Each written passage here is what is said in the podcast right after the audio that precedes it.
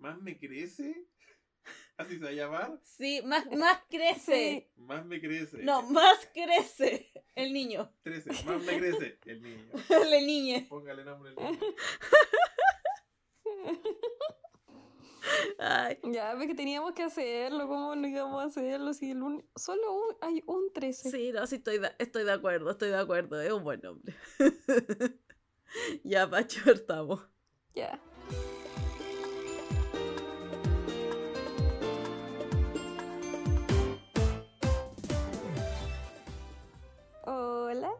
Buenos días, tardes, noches. Porque no sé qué, en, en qué momento nos están escuchando ni en qué lugar del mundo, entonces puede ser día, tarde, noche. Obvio. Eh, este es un nuevo capítulo de Tecito con las otakus. ¡Eh! ¡Yujú! Este es el capítulo 13. Más crece el niño. El niño. La niña. La niña. Onda, no seremos funadas. Esto es un poco. Quizás sí. Pero no. No, pues, No seremos funadas. este es el capítulo Día del Niño que Este prometimos, niño-. No podemos ser Sí. funas. Sí, este es el capítulo capítulo de niños, capítulo family friendly. Pero como solo hay un 13, ¿cómo no voy a decirlo? No, y le, Más me crece. no, pues si le gritamos, le gritamos el mes para que no fuera funeque. Pero es que tenía que decirlo una vez. Listo. Suficiente. Capítulo Día del Niño. Yay. Yay. Cal- Mira, calzó justo, no es nuestra culpa, calzó. Sí, no lo pensamos ¿Quién intencionalmente. fue? Oh, sí. No. O quizás sí, quién lo sabe, ya no me acuerdo. Fue hace como dos meses que dijimos que íbamos a hacer este capítulo, bueno. Sí, yo creo que, disclaimer, eh, nosotros tenemos un Excel súper ñoño que tenemos como pauteados los capítulos, creo que de aquí hasta como la tercera semana de septiembre. Exacto. Y aún así, no logro verlo todo, weón. Perdónenme, pero es que me consume el trabajo, me consume. Ahora, por ejemplo, un libro en el que me lo leí en un día, porque me. No sé.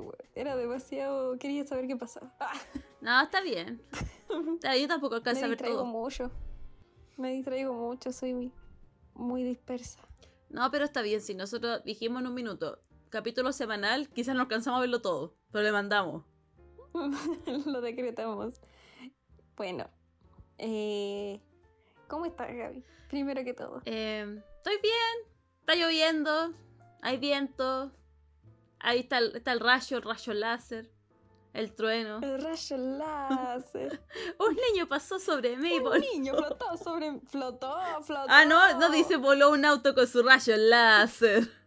No, dice: Un niño flotó sobre mí, voló un auto con su rayo láser. Igual que. Cree en ti, coraje. Ay, Te lo juro por Dieguito Maradona. las representaciones argentinas en los monitos animados. Yo últimamente ando Argentina Lover después de ver Miranda el fin de semana. Estoy. Quiero ser argentina. Y es la guitarra de Lolo, aunque ya no es Lolo y toda la tontera, pero era la guitarra de Lolo y yo lo grité. Sí, yo lo grité. Ay, pero quizás contexto. Lo que pasa es que el sábado fue el concierto de Miranda y ambas fuimos, pero fuimos por separado. Y andábamos en ubicaciones distintas. Y tratamos de vernos, pero había mucha gente, así que vimos unos puntos por ahí. O sea, yo después ya cuando caché dónde estaban, porque yo los estaba buscando por cualquier lado, menos dónde estaban. Ella y el vicien- vicepresidente ejecutivo. Ya, y fue como, ya prende la luz, pero los prendí. Dice, ya, pero la voy a prender 10 segundos. En 10 segundos yo no alcanzaba a verlos, po, weón. Y ya, al final los logré ver. Y después ellos me lograron ver. Sí, estábamos como, literal estábamos al frente, pero súper lejos. Entonces yo empecé a hacerle hola con la mano y los vi y dije, ya, ok, ellos son. Y después en el concierto como decía, ya, están por ahí. Están disfrutando por ahí. De hecho, creo que, o sea, llegamos más adelante de lo que originalmente estábamos. Entre saltar, saltar, saltar, fuimos cambiándonos de lugar. No sé, yo después tengo un video de cómo se ve, porque literalmente estaba cancha donde estaba la Gaby, estaba repleta. Sí, Pero repleta. Y era como un mar de gente saltando, así como literal se veían olitas. Y yo como oh, hice un video de esa tontera. Sí, no. Yo estuve ahí en cancha y di la vida, di la vida. Después, supuestamente, el plan original era grabar después del concierto y fue como, bueno, no, no me da la espalda, no me da la voz, estoy muerta, voy a morir. A mí, a mí no me daba, o sea, me daba la voz, pero como que ya la tenía cansada. Y no me daba el frío, tenía frío, porque más encima me había mojado. Sí. Y me había metido debajo del paraguas de una persona desconocida. Pero nada pasó entre nosotros. Sí, porque. Simplemente no quería mojarme. Porque sabemos que en Japón, en el mundo chollo, esa es una situación con características románticas. Pero no, simplemente le dije al tipo que estaba delante mío en la fila, porque yo no tenía paraguas y no tenía gorro, ni tenía nada, que me resguardara contra la lluvia. Le dije, ¿puedo ponerme debajo de tu paraguas, por favor? Y me dijo, sí. Y listo. Esa fue toda la interacción que tuvimos. Caminar en el paraguas. ¿Cuánto habrá sido? ¿Dos metros? En 10 años más. Le llegaron un, un mensaje al Instagram de la Paki. ¿Te acuerdas de mí? Compartimos un paraguas. en el concierto de Miranda. Y yo digo, no, ni me acuerdo su cara, la verdad. No, si me decís ahora, así como me pones una fila de personas y me dices cuál era, no tengo puta idea. el weón el weón del paraguas. Era, era un tipo con un paraguas, más encima ni siquiera era como, era un tipo con una parca negra, con un paraguas negro. Era como, weón, ¿tú crees que yo me voy a acordar cómo era? Probablemente no. Probablemente no. Aparte, No tenía nada destacable. Si hubiera sido un chino, uno de mis chinos, de mis coreanos. o alguno de esos tipos Ah, que andaban, que andaban ahí, con. a- a- apretadita. Pero de esos tipos que andaban con chaquetas metálicas o lentejuelas. ¿Los viste? Habían unos muy fabulosos. Había uno que andaba con una chaqueta de lentejuelas azules que brillaba. No, abajo mío había dos tipas que estaban súper arregladas. Con mini, con tacos, con toda la tontera. Y yo, amiga, qué incómodo. ¿eh? Uno. Sí. Y dos, habían, eran como, no sé si eran menores de edad, pero habían venido como con los papás, los dos papás. Y los dos papás estuvieron todo el puto concierto sentados mirando el celular. Y yo como, ¿para qué vinieron? Hoy, ¿sabéis qué? A mí pasó lo mismo. eh, en la cancha también vi muchas como papás y familias que acompañaban a los hijos y con una cara de parking de nada. Como que solo se emocionaron cuando aparece eh, por, uno, por un rato la imagen de Andrés Calamaro y como fue como la única guay que cacharon. Y el resto más encima eran, eran niños que cantaban como las canciones más famosas. Y ahí estaba una, hecha una loca, cantando todo el maldito concierto.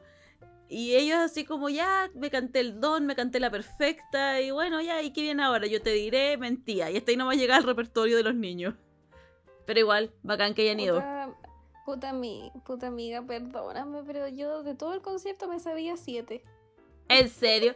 Oh, yo me sabía todo, el concierto y el vicepresidente ejecutivo Yo junior, sabía no se sabía una canción. Una. Yo me sabía siete. ¿Por qué? Porque las conté. Y cuando estaba, y estaba ahí con mi amiga le decía, puta, esta no me la sé, pero la vacilo igual. La, Ay, no, yo me lo sabía todo. Si yo tengo... la vacilaba igual. Y admito que Miranda ya. es uno de mis grupos favoritos. Me lo sabía todo. Todo. Detalles, detalles. Es más, cacha que yo tengo mi historia con Miranda porque me gustaba mucho de chica. Tuve el segundo CD, el Sin Restricciones, recuerdo haberlo visto en Viña del Mar, pero después llegó como ese momento emo en donde fue como, oh no, soy emo, voy a negar que me gusta el electropop, adiós Miranda. Y como que cachaba la más Ah, famosa, no. y después, el año pasado, fui al Rock Out Fest, donde tocaron Miranda, y fue como reencontrarme con mi infancia, y fue como que me voló la cabeza, y de ahí que me obsesioné, y me obsesioné, y volví a obsesionarme, y como que en el fondo, accidentalmente, igual me sabía demasiadas canciones, y aparte que con el tiempo me di cuenta que los primeros dos CDs me los sabía de memoria, si de verdad era muy fan de chica, y puta, después le dije al vicepresidente ejecutivo junior, si viene Miranda a Chile, vamos. Y huevié, huevié, huevié, huevié, y ¡paf! Anuncian concierto en marzo para agosto y yo compré entradas en preventa al toque, así como... Deme 10. La cosa es que la Gaby no me dice nada. Y yo, mi amiga viene y me dice, oye, viene Miranda, vamos a ver Miranda. Y yo como, puta, a mí me gustaba cuando era chica, lo fui a ver al Viña del Mar cuando vinieron y, y eso, onda, me conozco, las conocía nomás, onda, no, yo, le- yo fui como, ya voy, pero para acompañar a mi amiga. Más que como porque yo quería ir a Miranda. Y la Gaby me dice, a ir a Miranda. Y yo como, ah, yo igual. Sí, fue como una coincidencia. Es que, insisto, yo negaba mi amor por Miranda porque era como, no, yo soy rockera, soy emo, electropop no es lo mío. Igual que eres engaño, soy terrible popera. Y yo, güey. No, tú yo, sí. Yo sí que soy terrible popera, güey. K-pop.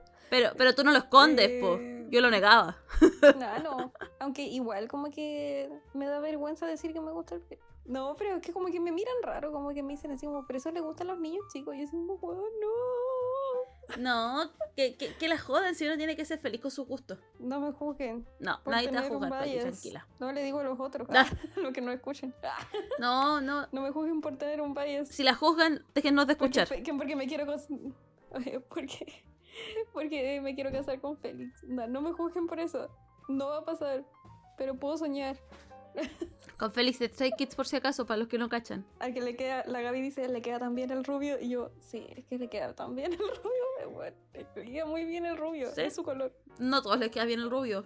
Yo me vería rara, parecería taxi. No. Tengo las cejas negras. No, te, no sé si. Ya, pero te ponís. te, te tenías las cejas, y qué tan difícil debe ser. Ponerse blondón en las cejas. Conclusión. Eh, bueno, estamos en un capítulo nuevo. La Gaby está bien, yo estoy bien. Fuimos a ver a Miranda. Es el resumen de todo lo que hablamos por 14, 15 minutos. Sí. Yuhu. No. Eh, ya.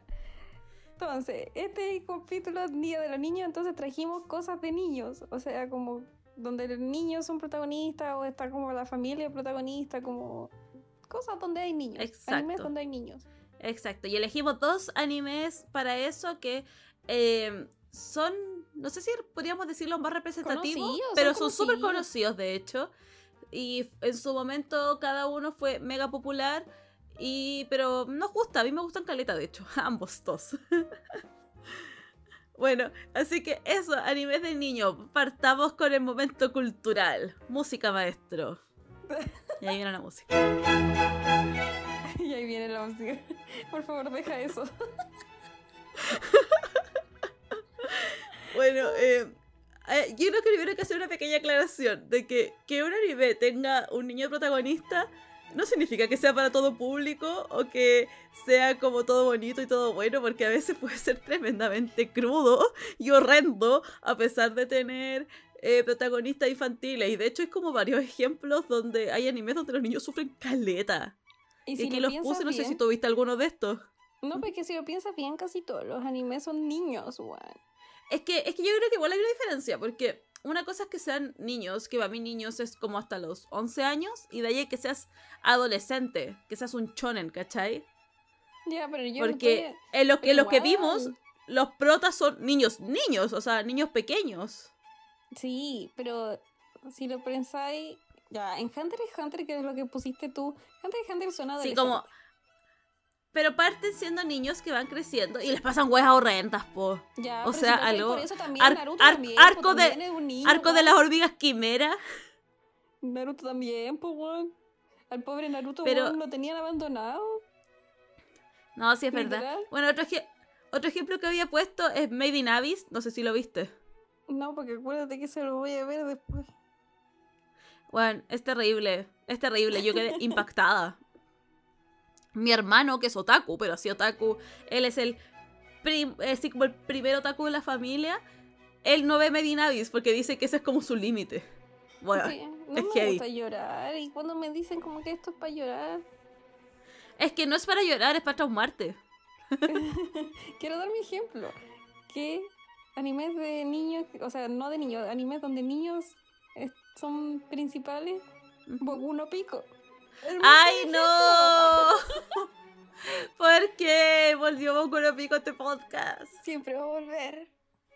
Pero bueno, son niños. Es como un boomerang la wea. Exacto. Boku no Pico es. A ver, si eres otaku, tienes que haber. Tienes que tener cultura Boku no Picosística. No, no quiero, no quiero ver eso. no lo veas, pero como que sepas que se trata, sepas que existe, sepas que... Ya, ese Sí. es el mejor ejemplo para poner de que no es público infantil. Es verdad, es verdad, porque, por ejemplo, el, el otro ejemplo que yo había traído es de Promises Neverland, que es mi manga favorito. Y, bueno, también es como anime donde los protagonistas son niños, pero no es un anime dirigido al público infantil. Onda, que un niño vea esa cuestión y cómo los demonios quieren devorarse sus cerebros, no me parece que sea un, un anime muy lindo para la infancia. No, no lo es. Ay, pero bueno, la infancia en Japón tiene distintas como características y en general los niños pequeños se identifican mucho por ser como muy obedientes, bien portados, es como bueno, casi imposible que tengan alguna pataleta o le falten el respeto a alguien. Ya, Y o sea, ellos- obviamente estamos hablando en general. Obviamente que debe haber un cabro chico Ah, que sí, haga po. pataleta y la wea. Obvio. Pero uno Pero no es lo más común. mil. No es como que aquí Es como que tú vas al súper y siempre encuentras el cabro chico que está Sí. haciendo pataleta.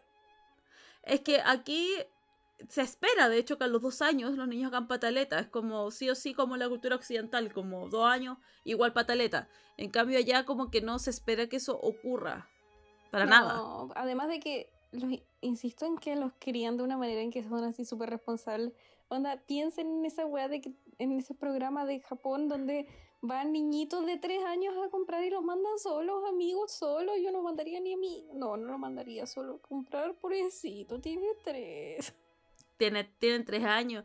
Y como estoy hablando, como tú estás hablando de eso como de la crianza, de hecho en Japón existe un método de crianza que se llama el ikuji, que tiene como tres etapas, que no sé si las quieres comentar tú. Eh, ¿Sí? Ya, démosle, las dale. tres etapas. Bueno, la primera es que, bueno, en los primeros años el niño es un dios, el centro de la casa. Incluso los papás no, no se llaman como, no sé, pues yo no me llamaría Paulina, la Gabriela no se llamaría Gabriela, no. Yo soy la mamá de tanto, el papá de tanto, porque el niño es el centro de todo. El niño, gracias a ese niño existimos, una wea así. Y, bueno, después de los 5 a los 15 se cae el dios para, y pasa a ser criado. Ah. El maldito criado. Qué puta la wea, no. Ahí me acordé del. del. Cuando te metiste con la lisiada. No, wea, como que en mi mente sonó así. Bueno, Sí. Iba para allá en vez de la maldita lisiada ser maldito criado. donde se busca que aprenda a, la- a hacer las cosas por sí mismo, las normas sociales, a ser más independiente y a al fin y al cabo a ser una persona funcional. Y aquí el colegio toma, es donde empieza como a tomar el, pa- el papel más importante, porque, onda, piensen que los primeros años de educación en Japón no les enseña, o sea, sí, les enseñan matemáticas, les enseñan lenguaje, les enseñan japonés, les enseñan todas esas tonteras que tienen que enseñar, pero además le, tienen un montón de cursos que son como cómo limpiar, cómo cocinar, cómo sobrevivir, onda, cosas que en la vida aquí en Occidente no nos enseñan y que uno tiene que aprender por la mala al fin y al cabo, que igual digo así como, Juan, onda, por mí hubiera sido la raja que me hubieran enseñado a cocinar, Juan. Bueno, sí, es la raja. Y aquí igual hay una cuestión que es súper llamativa, es que en los colegios japoneses no existen los auxiliares de limpieza. No, pues eso también, No. o sea, como que tú tenés que limpiar, ¿cachai? Tú, si tú ensuciaste, tú limpias, ¿cachai? No sé si te pasó tu colegio, pero bueno, a mí no me pasó, pero con- donde yo trabajaba existía este concepto de los semaneros, que supuestamente eran como los que tenían que mantener el orden en la sala y nunca hacían ni una wea. Literal no hacían ni una wea. Era como ya somos semaneros, eh, ya cabros, recojan sus mierdas. Y las salas igual quedaban asquerosas. Y ahí iba el tío auxiliar a limpiar y tener que recoger toda la mugre de los cabros chicos porque muchas veces eran muy inconscientes como de las cagas que dejaban porque al día siguiente estaba todo perfecto y todo limpio. En cambio, en Japón, si los niños no mantienen ordenado y limpio su colegio, el colegio está sucio, porque los adultos no mueven un dedo para esa wea.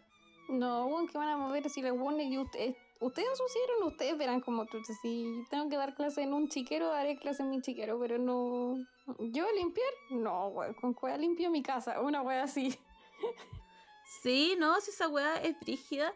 Y además que lo bonito como de esta etapa es que también no solo ellos tienen que hacerse responsables de sus cosas, sino que también les dan muchos roles de responsabilidad. Y digo bonito que por, porque, por ejemplo, todo lo que son los clubes, todo lo que son los eventos, todo eso son administrados por los niños. En los colegios japoneses, el, el- ¿cómo se llama esta weá? El centro de alumnos tiene poder. No es como acá en Chile que vale, alumnos- vale gallampa.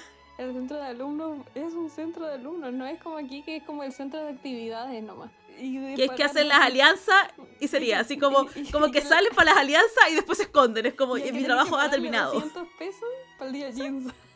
Para el Jeans Day.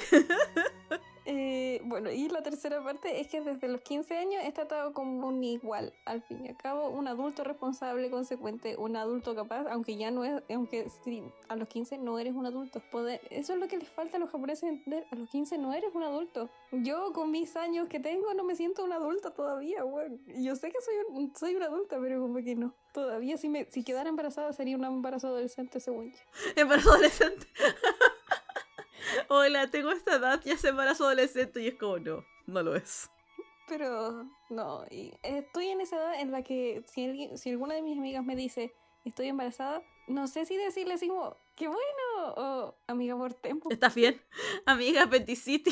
20 con los 20 siempre me, no sé qué hacer, no sé qué hacer en esos dos casos. En ese caso, ¿qué hago? ¿Qué digo? No sé si quiso quedar embarazada o no. Bueno, así que con eso, con la crianza, con este método Ikuji que tiene en Japón. Y además, eh, comentarles un poco respecto a la infancia en general. Porque la infancia en Japón tiene, es como una combinación de dos elementos súper importantes. Las tradiciones culturales que están muy, muy arraigadas.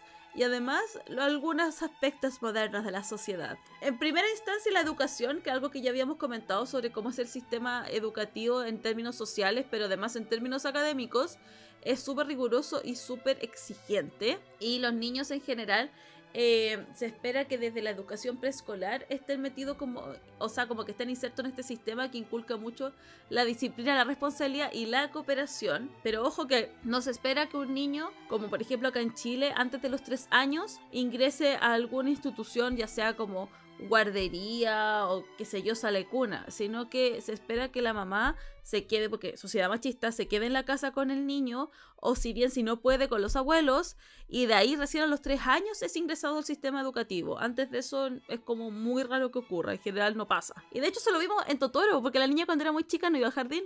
No, pues sí, generalmente cuando son chiquititos no van al jardín. Exacto. Aquí es un sistema en el que tenéis que trabajar, weón. No alcanza con Sí. un sueldo. No, no alcanza y además de que se te castiga mucho en términos como eh, laborales si tú dejaste de trabajar por un periodo y quieres volver, como que te cuestionan esa cuestión, oye, estos años, ¿por qué no estuviste activa?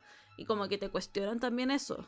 Sí, Entonces, no llegar y no. decir, me voy a tomar dos años sabáticos. No, pues Aparte que no son sabáticos, porque criar es la bella pega, weón.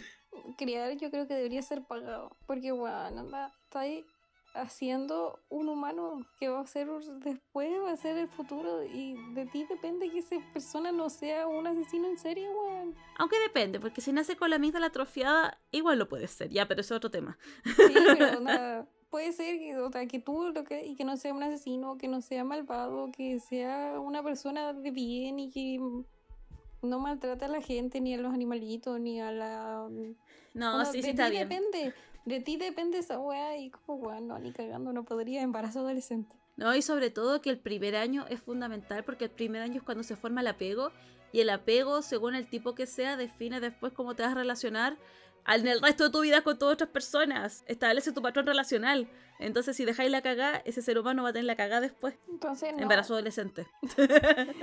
Entonces, no, amigos. Con conclusión de este, de este capítulo, no queden embarazados. No, eh, no, la conclusión de este capítulo es no tener embarazo adolescente. No, no queden Porque si eres adulto y te sientes capaz de hacerlo, vos dale. No, no queden embarazados. Dest- No, yo sí, yo, sí, yo, sí yo sí apoyo el embarazo cuando no, cuando no es adolescente. Destruigamos la sociedad. Extingámonos. Le hacemos nos hace falta esa weá. Bueno, el segundo punto, un poco lo que ya estábamos hablando de la importancia del valor y la disciplina. El tercer punto, en respecto como a características esenciales de la infancia en Japón, tiene que ver con la cantidad de actividades extracurriculares que se promueven en los niños, porque los niños van al colegio, pero no es como acá que están hasta las 5 de la tarde como en clases, sino que generalmente terminan más temprano, pero sí se incentiva mucho que hagan actividades extras que ya sean de su interés, como los distintos clubes deporti- deportivos, artísticos, intelectuales, la weá que sea, y que más encima ellos son los que además como que los administran y tienen que hacerse cargo de todo eso. Así que eso igual es, como lloro, porque acá no se fomenta esa weá porque si no los cabros estarían hasta las 8 de la noche en el colegio, más todas las weas de tareas que les dan. Ya, bueno, después están los uniformes escolares que ya son los uniformes de marinerito. ¡Ah! Que no son los uniformes Inspirado en Sailor. Moon. No siempre son así, pero es que son los uniformes de marinerito. Que son súper comunes y que son un símbolo al fin y al cabo de igualdad y unidad entre todos los estudiantes porque en Japón en sí como que la... ¿Cómo se llama esto? Como que la- los colegios... No, no es como que vayas a un colegio privado, es como son súper pocos los colegios privados. Generalmente toda la gente va a un colegio y entonces te encontré con distintas clases sociales en el mismo colegio. Y pa- Y para que todos sean iguales, tienen el disfraz de marinerito. y que suelen ser súper conservadores y tradicionales en el diseño, además de que no como en los animes, la- las mujeres no usan la faldita hasta que se les ve la mitad del poto, sino que generalmente lo usan larga. Sí, no, no andan mostrando la chonfla. No, la usan larga, usan como, además de que no pueden tener tampoco, todos tienen que tener el mismo pelo, o sea, no pueden ser como, no pueden tener rulos, no se pueden, no pueden tener el pillo teñido, no tienen, onda, todo tiene que ser igual, cosa de que no haya ninguna distinción entre sí, Que eso igual es bueno. pero malo. Sí, pero no. Es que sí, porque por un lado anula la individualidad y cuando tú eres adolescente como esa pulsión de que debes ser único y distinto a otro es como fundamental de los procesos de identidad. Es que obviamente quiere ser único y detergente. Único y detergente. Sí, Quiero ser un Wix. nunca he visto ese meme. Ya, otro No, meme. tú que sa- tengo tú que sabes que mandarte. Ya, el quinto punto, bueno, eh, en Japón es súper común que hayan festivales, sobre todo en verano, e incluso hay festivales que son centrados solo en la infancia, como un festival que se llama El Día de los Niños o Kodomo no Hi, que se celebra el 5 de mayo 5 y de está mayo. destinado que está dedicado a la felicidad y el bienestar de los niños. Ya, para que sigue todo con el siguiente punto. Sí, tecnología y entretenimiento.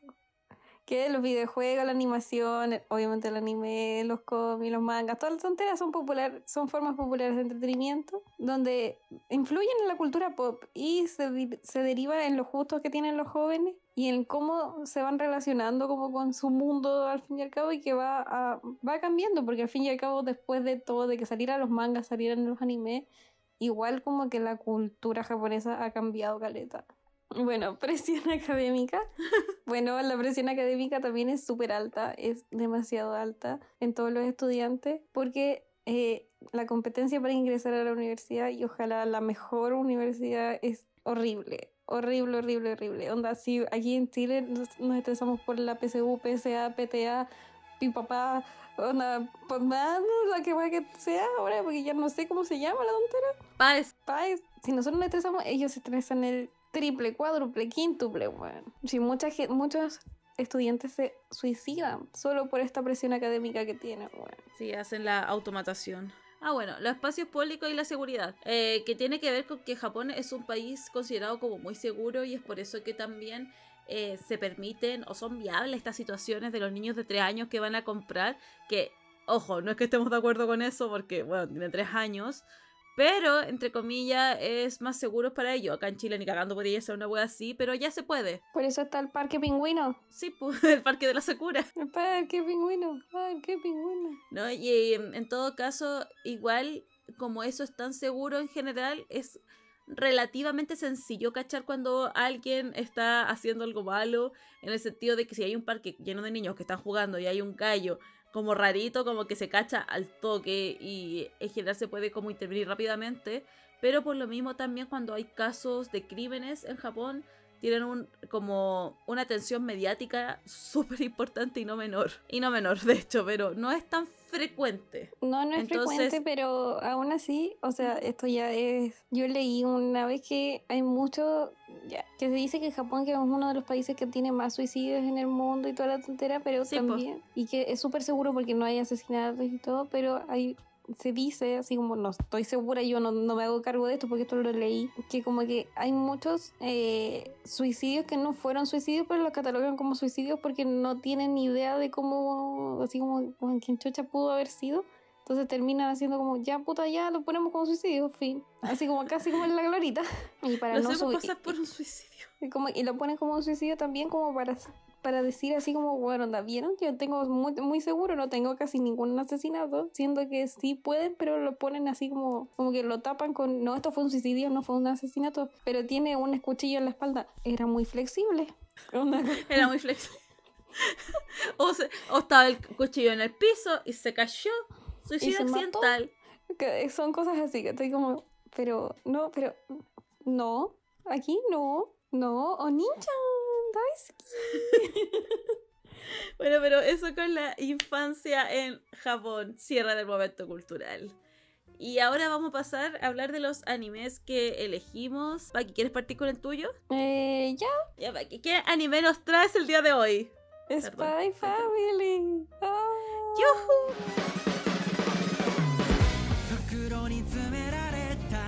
¿De sí. qué se trata Spy Family? No, yo creo que nadie lo ha visto aquí, obviamente.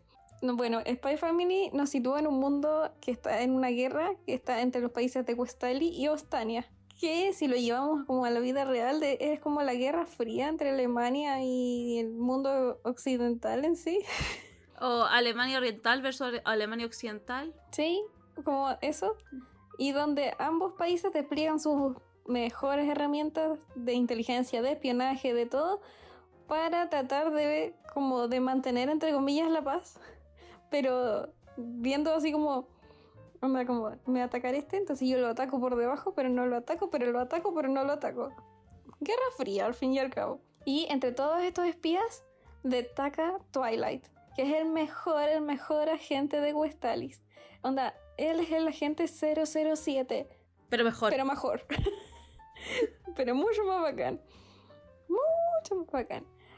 Que en esta ocasión le dan una importante misión que es encargarse de un político de Ostania, que es Denovan Desmond, que lo único que quiere es como que tiene como un plan para deshacerse de Westalis. Como de, tiene como una arma secreta, como una arma nuclear. Como al fin y al cabo, eso es lo que entiendo yo después de verlo, como que va a destruir todo Westalis.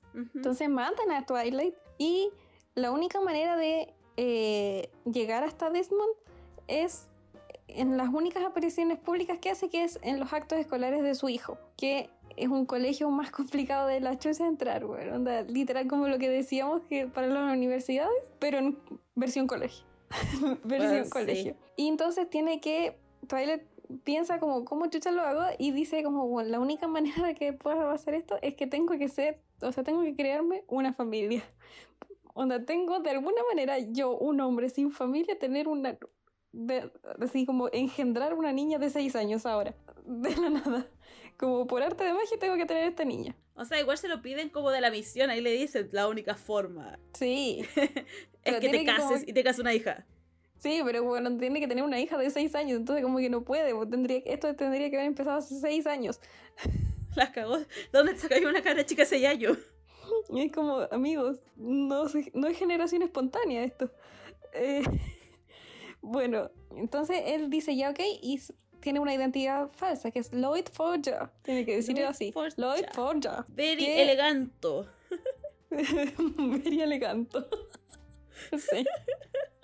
que tiene que montar una familia en solo siete días. Y para esto adopta a Anya, que es una huérfana, y se casa, entre comillas, con George Briar, que es una asesina. Pero en lo otro no lo sabe, nadie sabe que es una asesina. Uy, concha tu madre, perdón, esto acabo de pegarle al micrófono.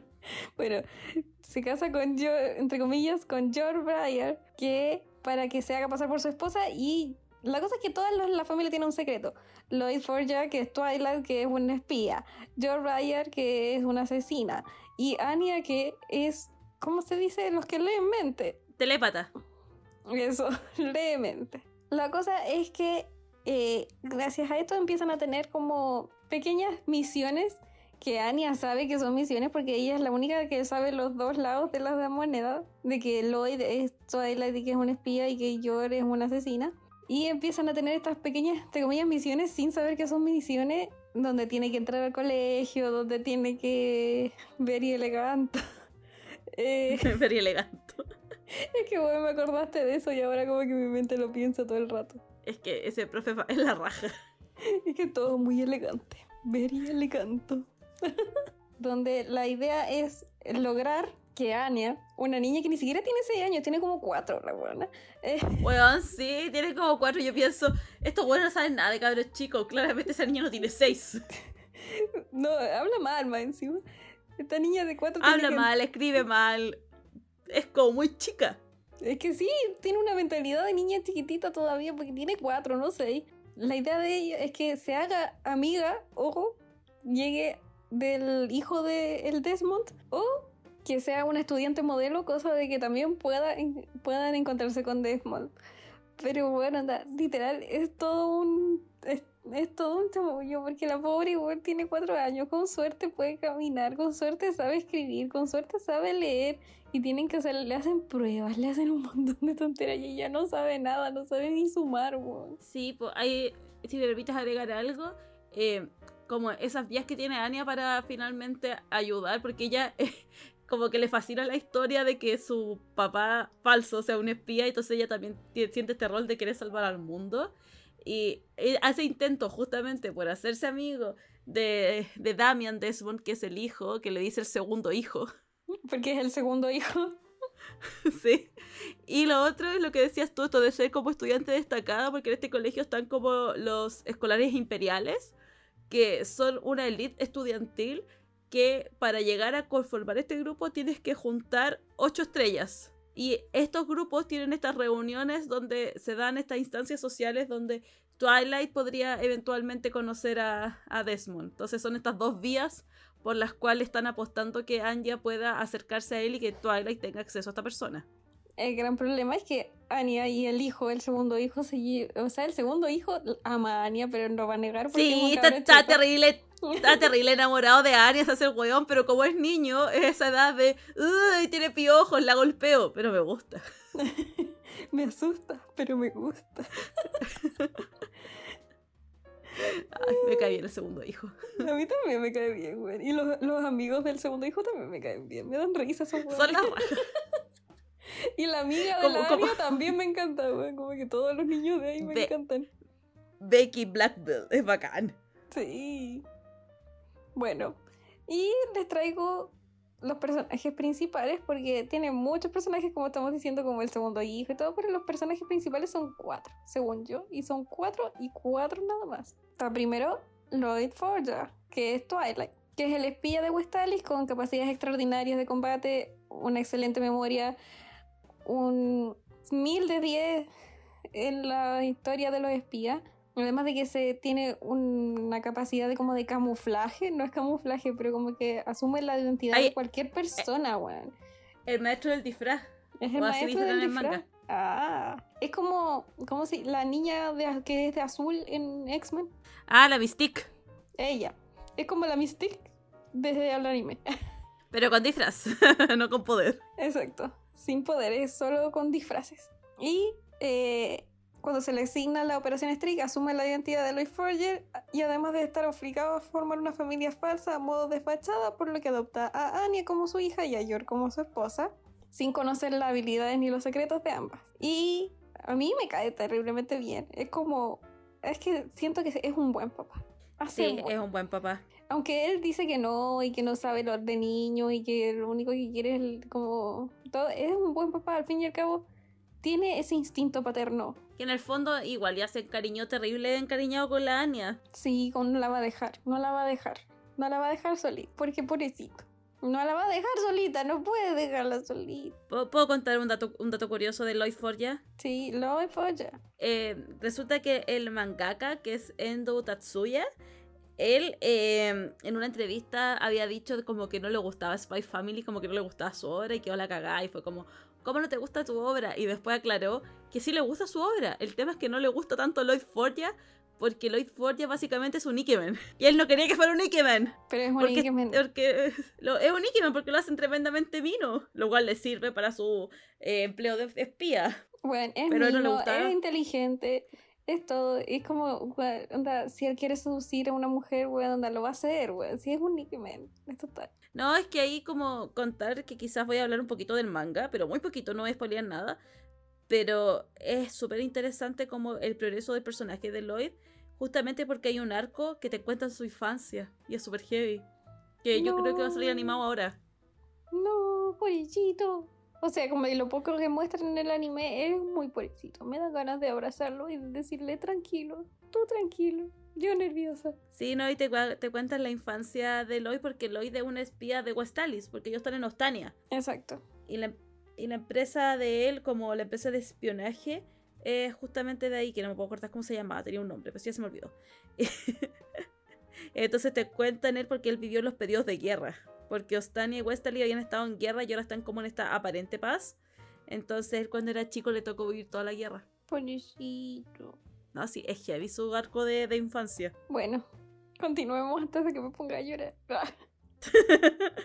Esta, la segunda es George Forja, que su nombre como eh, de soltera es George Breyer, que es una mujer inocente, amable de 27 años, que es de Ostania y que trabaja en el ayuntamiento onda, de Berlín, que me dio tanta cosa porque bueno, nunca me había dado cuenta que se llama Berlín, la ciudad donde estaban, po. y es Berlín, weón.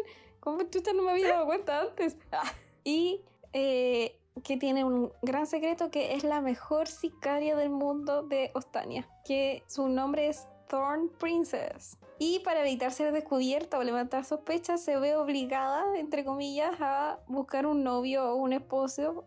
Y por eso acepta la propuesta de Lloyd de fingir una relación mientras cree que Lloyd es un psiquiatra viudo y que tiene una hija que es Anya.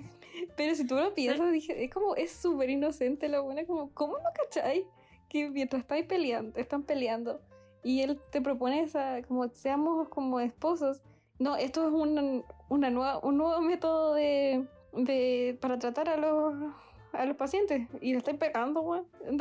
Amiga, date cuenta. Sí, es que yo creo que hay quizás como contexto en el capítulo donde ellos se conocen, que creo que es el segundo. eh, Lloyd venía de una misión y, y esa visión como que sale un poco de control después y lo persiguen cuando él está con Yor es como onda muy violento, lo están atacando, disparos, golpes, todo. Y él le dice, "Uh, es que es por mi trabajo de psiquiatra y ella, ah bueno. Ah, bueno, y como, amiga, no, un psiquiatra no haría eso. Sí, pero como que Pero- Lloyd, o sea, como que Yor no cacha nada. No, como que su vida yo vi en su en un mundo de Beelzebub, totalmente. Sí, pero es buena asesinando. Es muy buena asesinando, onda, demasiado buena asesinando. Y, eh, y tiene una fuerza aterradora. Sí, Es súper fuerte. y En- cocina como el hoyo. y cocina como el hoyo. Y muchas veces debe recurrir a excusas absurdas para explicar a su nueva familia algunas actitudes o habilidades extrañas que muestra por descuido, como por ejemplo, así como, no sé, que tiene cosas como muy filosas y todo, y como, y eso, no, eh, internet, casi como Timmy Turner, weón. Internet, sí, o me lo encontré en la calle. exacto. ¿Y algo más que quieras agregar de John? Eh, que Yor, al, al igual que Lloyd, igual tiene como una infancia complicada porque sus papás mueren cuando ella es muy pequeña y tiene que hacerse cargo de su hermano. Y Ah, que sí. es muy chico en comparación a ella y es por eso también que empieza a entrar al mundo como de los asesinos porque era una forma también de ganar dinero cuando era niña. Entonces ella de muy chica se entrenaba para ser asesina. Y es por eso también que es muy abacanada en eso, porque el resto de las cosas es bastante poco hábil. Pero para matar no, para matar 10 de 10. Para matar 10 de 10, pero todo lo demás como que no tiene... Nunca... Su, nunca yo creo que ahí le faltó como los papás que para poder criarla y decirle como ya, vamos a hacer esto. Tu fuerza la podemos usar para el bien y no para el mal. Es que la fuerza la adquiere después y eh, de hecho los papás mueren cuando ellos son muy, muy chicos. Sí. Entonces como que no, no alcanza. Y bueno, aquí como desglose, no es un nuevo personaje, pero de Yor está el hermano de Yor, que... Puta, bueno, lo anoté y ahora no lo encuentro. ¿Dónde lo anoté? Me perdí. Yuri. Ay. Yuri, ahí está. Que no encuentro. Yuri, Yo- Yuri Breyer, que eh, está enamorado de su hermana, onda, literal enamorado. ¿Por qué todos se enamoran de sus hermanas? ¿Qué pasa en este mundo, por favor? Amigos, no. Por ah, favor, yo defiendo no. a Yuri. Me cae bien. Estamos defendiendo a lo... Mira, Yuri es capaz de hacer lo mismo que hacía el del capítulo Funao. No. Con la hermana. no, no, es no. capaz. No, no, yo aquí defiendo, defiendo a Yuri porque él solo quiere lo mejor para su hermana, porque su hermana sacrificó toda su vida para que ella, para que él estuviera bien, y él es solo muy, muy agradecido, un poquito obsesivo, pero no, no es tan rancio. No, si lo ama, weón, la ama, la ama, la ama con su vida. Yo estoy segura que si pudiera acostarse con la Yor, se acostaría con la Gregor. ¡No! ¡La, la, la, la, la! ¡No! Este es un anime bonito. No, bueno, yo, Yuri eh, trabaja para el Servicio de Seguridad Estatal de Estania, que es como el servicio de inteligencia secreta, una cosa así. Y él trata de ocultar su trabajo de su hermana fingiendo ser un sirviente civil en el Ministerio de Exterior, pero no. Y eh, bueno, es como que tiene ese complejo de hermana bien grande, que según la Gaby es un complejo de hermana, según yo es que está enamorado de su hermana. y que hace que cada vez que se encuentra con Lloyd, ya tengo que decir el nombre completo, perdónenme. Cada vez que se encuentra como que lo reta, al fin y al cabo, como de alguna manera, porque es como, no, tú no puedes ser el esposo de mi hermana. Además, yo ni siquiera te conocía, como nunca nadie me habló de ti. onda, de un momento a otro apareciste. No, ¿qué es esto? Igual tiene razón, de momento a otro apareció, apareció York que no, no tenía ni amigos y apareció casada con un Ikemen con una hija. Igual es raro. Bueno, él en el ser- su servicio de seguridad, su meta es encontrar a Twilight y al fin y al cabo como, en- como la verdad no sé si matarlo, pero como que encerrarlo, Eliminarlo. eliminarlo, sacarlo de, de stock, no sé, eh, porque porque no es como, como que amenaza la seguridad de Ostania. Pero al fin y al cabo Lloyd lo único que quiere es como que no haya paz, pero no. Entonces es como una cosa muy extraña. Es que sí, porque finalmente como eh, la misión de Lloyd y de toda su agencia es evitar la guerra. No es que Westerly sea mejor que Australia, ni mucho menos, sino que evitar cualquier conflicto y mantener como esta aparente paz. Pero desde Ostania también ellos tienen esta como inteligencia secreta que es como muy sec bueno, eso es estúpido, pero es como muy secreta porque no es algo que se sepa, porque ellos están todavía como con este delirio de persecución de que Westerly les va a hacer algo. Entonces Lloyd se ve como la amenaza de Westerly a, a que Ostania le pase algo finalmente. A desestabilizar Ostania, apoderarse de Ostania. Entonces va por ahí su mirada. ¿Y qué, qué- cuál es el tema? De que nadie sabe realmente cómo es Twilight. Como él es el maestro del disfraz, nadie realmente lo ha visto. No saben cómo es. Exacto. Entonces, él no cacha que es su cuñado. Mejor que no cache que es su cuñado. Sí. Bueno, continuando, porque si no, esto se va a alargar demasiado. Eh, vamos, eh, voy a la siguiente personaje, eh, mi favorita, Anya Foya. que es una niña huérfana de cuatro años que tiene capacidad de leer la mente de otras personas. Tiene cuatro años, amigos. Insisto. Y la meten como si fuera un curso de este- a primero básico. Onda, tiene un niño, un curso donde debería tener seis. La Sí, ella debería estar en prebásica, así como en prekinder. Sí, la buena, y para su edad, es un genio, weón. Porque yo ni Pero- con ni pero- leyendo pero- mentes entro. Pero para el primero básico es la más tonta. Para, obviamente, pues igual es como comparar como que pongáis a un niño de dos años a cuarto medio. Ni cagando, no lo logra, amigos. No se va a lograr. Es adoptada por Lloyd y más adelante conoce a Yor. Y pues, debido a sus poderes telepáticos, eh, ayuda a que ellos dos terminen juntos, entre comillas.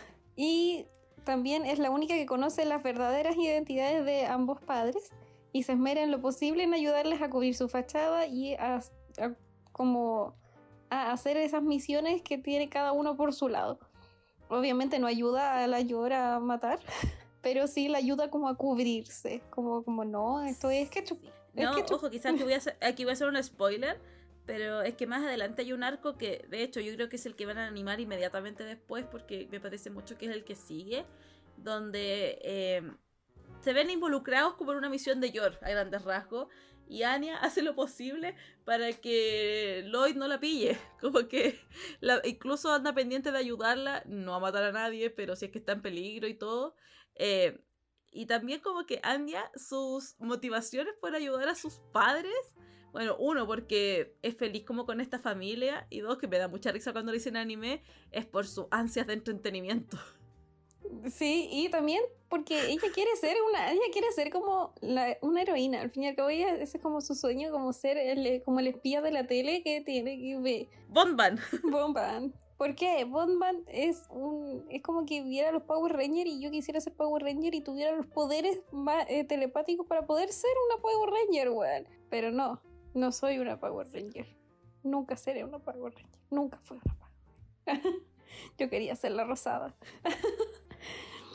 Pero volvamos a que tiene cuatro años y está en un curso, en primero básico, un curso de seis años. Una, es brillante.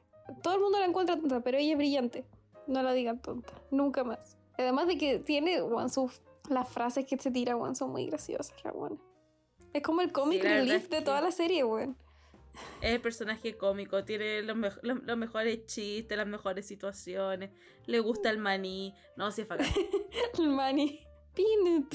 Es bacán, pero yo creo que Anya también es como que esconde un pasado muy triste porque ella es telépata, porque experimentaron con ella cuando era chiquitita. Entonces, Sí. Lloyd en algún minuto igual se conmueve al saber lo poco y nada que sabe de Anya, que solo sabe que ha pasado por múltiples familias y múltiples hogares, como que se conmueve de su historia. Que eso hace también por qué se queda con ella, a pesar de que no cumplía realmente con los requisitos que él necesitaba para que la operación fuera un éxito, porque en, algún en alguna manera él igual queda tocado por esta niña. Sí, po. Eh, había una cosita que, así como dato freak de Anya que me, dio- me llamó mucho la atención, que originalmente Anya iba a ser, se puede escribir más mayor, pero iba a ser mayor. ya, iba a ser más mayor y su personalidad sería más seria o indiferente, pero eh, al final el autor como que descartó esta idea porque si no como que el, el manga iba a terminar como con un tono demasiado oscuro y él no quería como ese tono tan oscuro para su manga, ¿cachai? De hecho, el manga es ser oscuro. No, por eso mismo, porque hizo que Anya fuera chiquitita y que hiciera de comic relief para todo esto. Y Sí. también leí que, así como una posible razón por su gusto al maní es que durante la guerra de, ses- de como la guerra de verdad de aquí de, de- del mundo real, no de ma- anime, la guerra de secesión, sucesión, no sé qué escribí aquí en Estados Unidos. bueno, alguna guerra de Estados Unidos, los dos ejércitos Creo que, de- creo que se llama sucesión. Creo. ya, subsistieron consumiendo solo maní. Ah, ¿y eso Entonces- fue una inspiración para que a Anya le gustara solo el maní? Eso es lo que leí, como que es una posible razón de por qué le gusta el maní. Porque es una Oh. tiene un gran aporte de grasas, proteínas y todo eso, entonces y ayuda a mantener la sociedad en momentos de crisis porque y fue como catalogado como un alimento para pobres porque por lo mismo, porque como que todo el mundo podía tener maní, ¿cachai? Bueno, Anya es como bien pobre y al principio tiene mucha mentalidad de pobre. Ujú. Pero si es pobre, pues siempre fue pobre la pobre.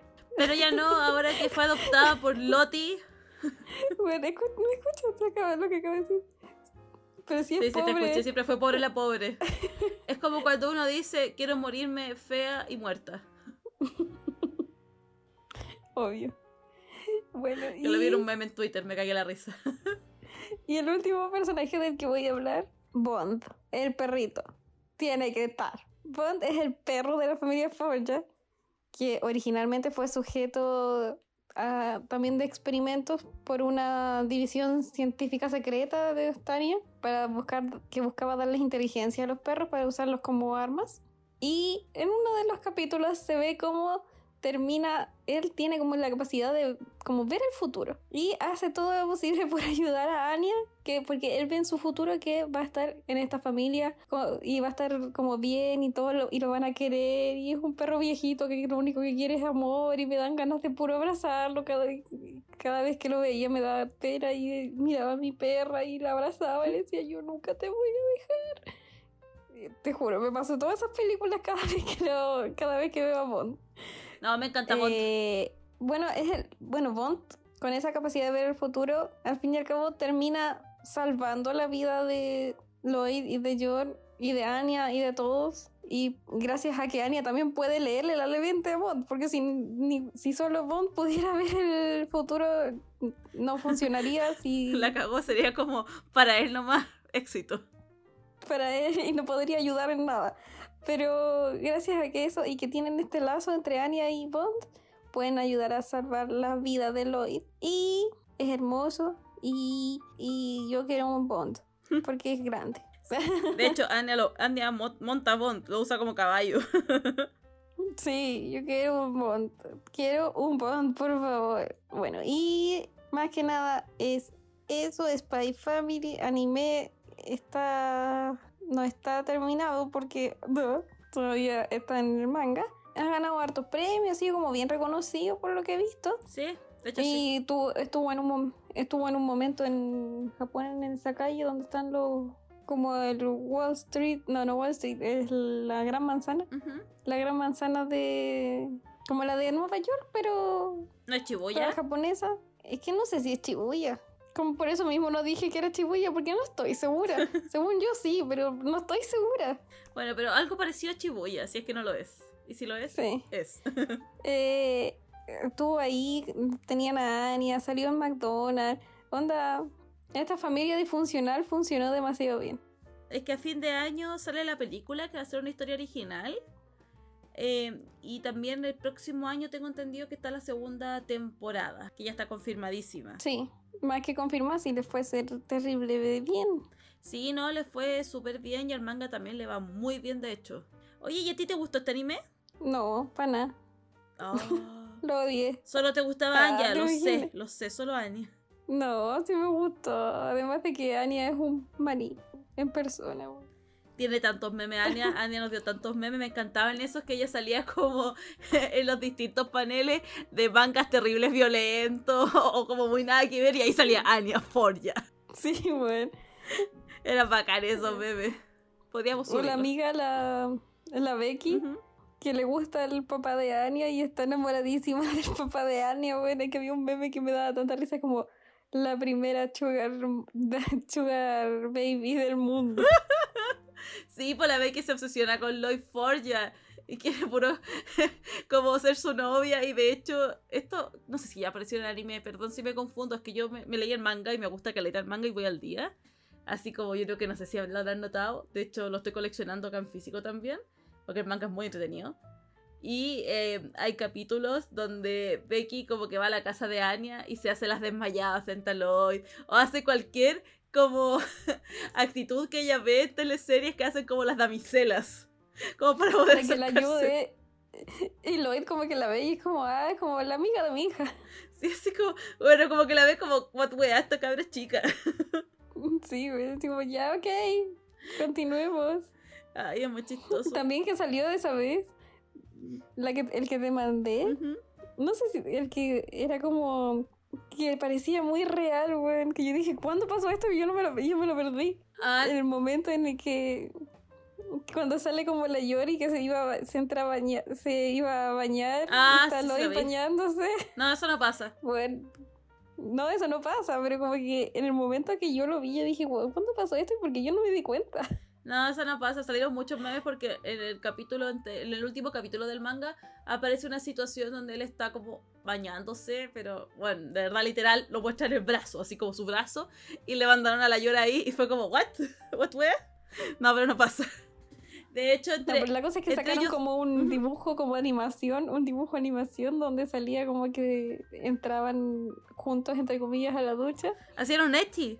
Sí, pero no se mostraba nada, solo que entraban como a la ducha. Jue. Y bueno, es que era, estaba muy bien hecho, entonces tú lo veías y era como una animación de verdad y yo te era como, Juan, esto pasó y yo no, ¿en qué momento? Onda, ¿En qué momento? Porque te juro que se veía como muy, muy la serie. No, de hecho no, no pasa nada. Algo que a mí me llama la atención eh, de esto es que como que al principio hay algunas quizás más interacciones entre Yor y Lloyd, pero después a medida que va avanzando son cada vez más menos y ellos son como más amigos. De hecho, como que hay pequeños guiños que te van mostrando que Lloyd confía mucho en Yor, más de lo que le conviene confiar, de hecho, para su rol de espía.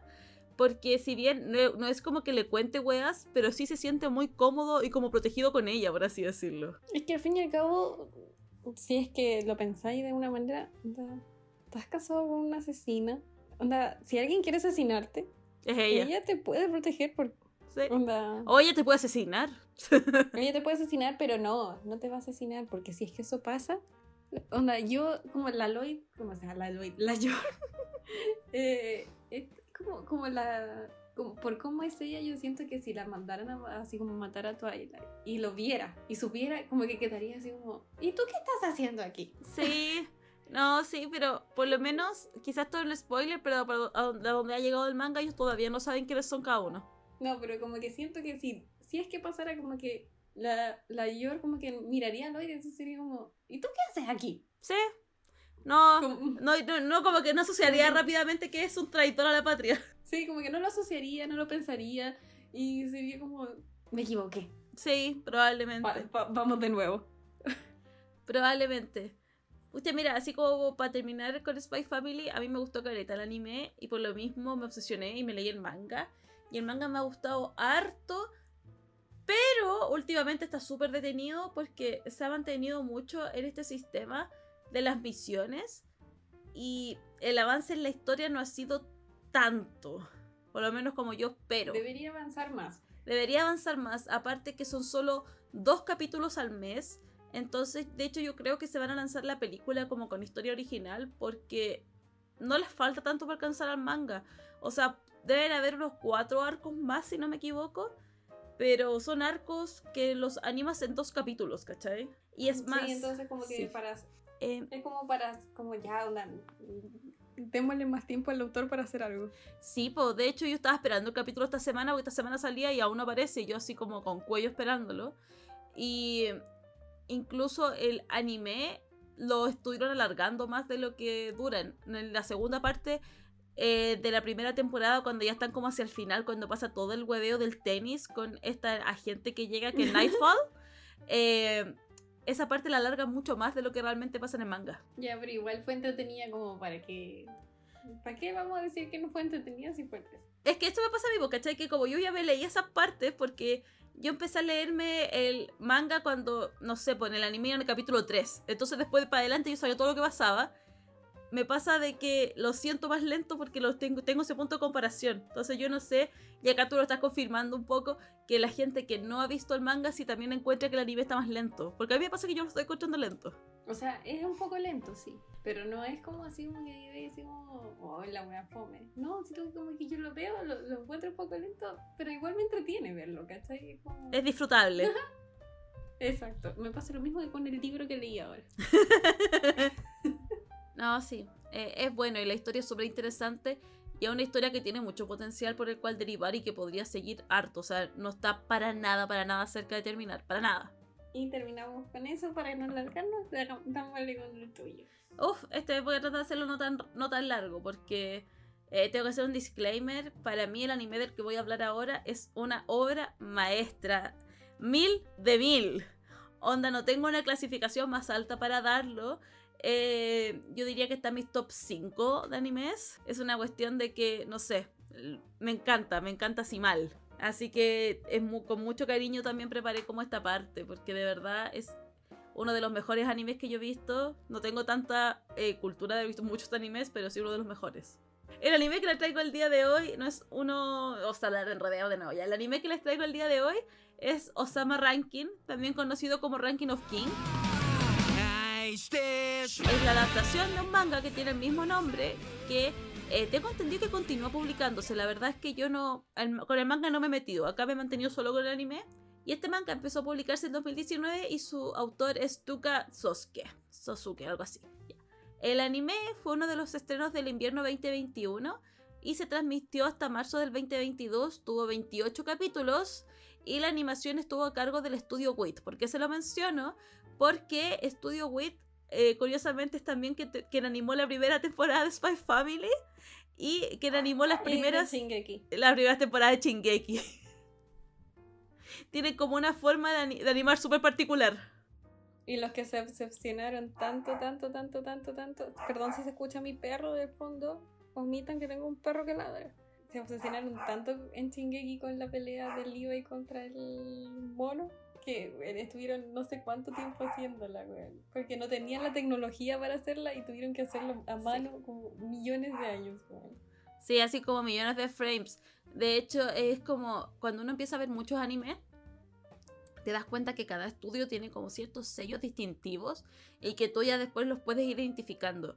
Y Studio WIT tiene como este arte que es bastante similar en ciertos aspectos como el uso de los colores y el uso de los movimientos en sus diferentes animes. Así como por ejemplo se sabe que Studio Mapa, que son los que animaron la última temporada de Shingeki, los que animaron Jujutsu Kaisen, tienen unas escenas de peleas pero pentágidas con unas cuestiones que son muy muy muy muy brígidas y que son unos explotadores también y sus trabajadores no duermen y uno iba cachando distintas cosas y diferenciándolo. Entonces igual es como interesante de analizar. Sí, no, pero igual mapa eh, me genera a mí que uh, uh, tiene como ese bus, ese, esa, por ejemplo, los peces de Kimetsu, esos peces, weón, que era como 3D, pero como que no, no van, weón. Esa weón como que me, me generan estrés. Sí, no, Mapa es como de animación estresante, igual me como que me altera. Bueno, Chainsaw Man también una serie que me dejó como bastante tensa y es de Mapa. Bueno, para mí esta es una de las historias más bellas que existen así del planeta, con los personajes más completos y conmovedores que existen. Y además destacar mucho la animación, y por eso que también quería destacar Studio Wit, porque su animación es bellísima y es muy parecido a los estilos de Studio Ghibli. Entonces dan un aire como muy de inocencia a esta historia, la cual realmente es súper profunda y muy, muy cruda. A pesar de lo inocente que se puede ver a primera instancia. Y es por eso que decimos que es un. como una ensalada de emociones. La El breve resumen. Ah. aceptando eso porque está diciendo wow, wow, por ahí. Pero breve resumen. Existe un mundo fantasía medieval donde hay muchos reinos con diferentes criaturas mágicas, si uno le quiere un nombre, como los ogros, los gigantes, eh, magos, brujas e incluso dioses. Y en este lugar, cada reino está, está reinado por un rey. Demasiadas veces dije esa palabra, pero bueno, tiene cada rey. Y estos reyes son organizados en un ranking. Y estos rankings se arman según las diferentes habilidades y son evaluados por las personas que finalmente definen en qué categoría ponen a cada rey. El, primer, el primero del ranking es como el más grande de todos y el más abacanado. Y ese tendrá acceso a una cámara del tesoro y será considerado como el más poderoso de todos los reyes. Porque es el obvio. rey de los reyes. Sí, porque es que obvio, porque acá hay distintos reinos y eh, todos quieren ser más poderosos porque obvio, egos, eh, yo soy más bacán que tú, No. qué sé yo. Entonces, este finalmente es como un sistema que lo ordena y dice, no, este es el más bacán. 10 de 10. Es una manera fácil evitando guerra. Y existe un reino que tiene como príncipe a Boji, que es un pequeño niño sordo y muy débil que es justamente heredero al trono. Él es el hazme reír de todos y muchos se aprovechan de que no escucha para poder insultarlo. Y aún así, Boji siempre anda como con una sonrisa en su rostro. Y un día, él es asaltado por Kage, que es un niño huérfano que pertenece a algo que se llama el Clan de las Sombras, que es una como comunidad de asesinos históricos que todo el mundo sabe que son, o no sé si saben, pero como que todo el mundo los, los cataloga como malvados porque su trabajo justamente era asesinar según eh, quien los contrataba. La Son cosa es sicarios. que... ¿Ah? Son sicarios. Sí, son sicarios. Básicamente son sicarios. La cosa es que Kage asalta a Boji, le quita su ropa, pero en esa interacción se da cuenta de que pueden comunicarse, de que Boji entiende a Kage y Kage entiende muy bien a Boji a pesar de esta dificultad auditiva que presenta. Y hay, hay uno cacha que Boji sabe leer los labios, pero Kage como que se da cuenta de esto y se percata de que finalmente la sordera de Boji no es un impedimento para poder eh, darse a entender.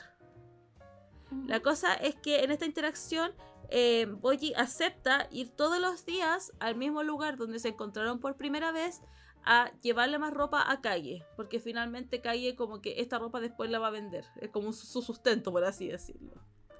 Si no- es huérfano, es pobre. Entiendo, el, niño pobre es pobre. Y el otro es un príncipe.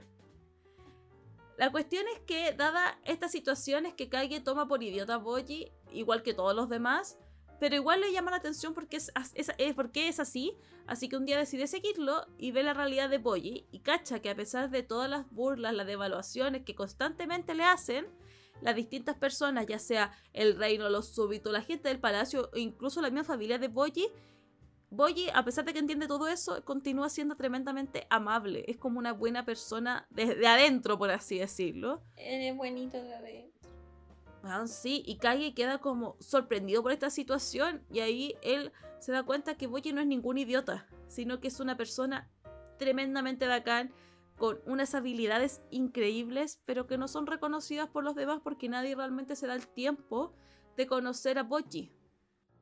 No, y es una buena persona de adentro, es un sol, es un sol. pobrecito. Si Boyi es la mejor wea que existe. Y ahí es que Kage dice de que, pucha, me quiero quedar al lado de Boyi y por primera vez cada uno tienen un amigo. Porque Boyi estuvo solo toda su vida porque todo el mundo lo rechazaba, lo consideraban débil, lo consideraban tonto. Y Kage, por ser el clan de las sombras, tampoco nadie quería acercarse a él. Entonces, finalmente son dos niños solitarios que se encuentran y establecen una bonita amistad. Y ahí es cuando empezamos a llorar, ¿viste? Y yo no Sí, capítulo 2, llorando. Y ahí es cuando yo digo, ¿cómo voy a estar llorando encima de mi paciente? No puedo. Bueno, y finalmente el conflicto de esta historia, ¿cuándo comienza? Cuando muere el rey Pose, que es el padre de Polly, y quien dijo y estableció que Polly tenía que ser su heredero, pero dentro del castillo se arma una conspiración para nombrar al hermano menor de Polly, Daida, como el rey. Que a diferencia de Polly, Daida es súper fuerte, es como muy bacán, muy capaz y todos lo encuentran lo máximo, pero también es muy conflictivo y en términos simples es un pendejo insoportable. El problema de esta, que esta acción, la coronación de Daida, pone en marcha un plan que se viene gestando de mucho, mucho tiempo, que el fin último es lograr que el rey Bose supere la muerte y pueda permanecer en la tierra a costa del bienestar de sus hijos y de su reino. Chan chan. Ese es como el núcleo, porque no quiero spoilearlo porque yo quiero que todos los escuchas de acá vean este anime porque es maravilloso, así que evitaré lo que más pueda los spoilers. Entre eso que la Pachi lo vea y llore. Pero si yo voy viéndolo, pero avanza como un capítulo lloro y digo, oh, ya, suficiente por hoy.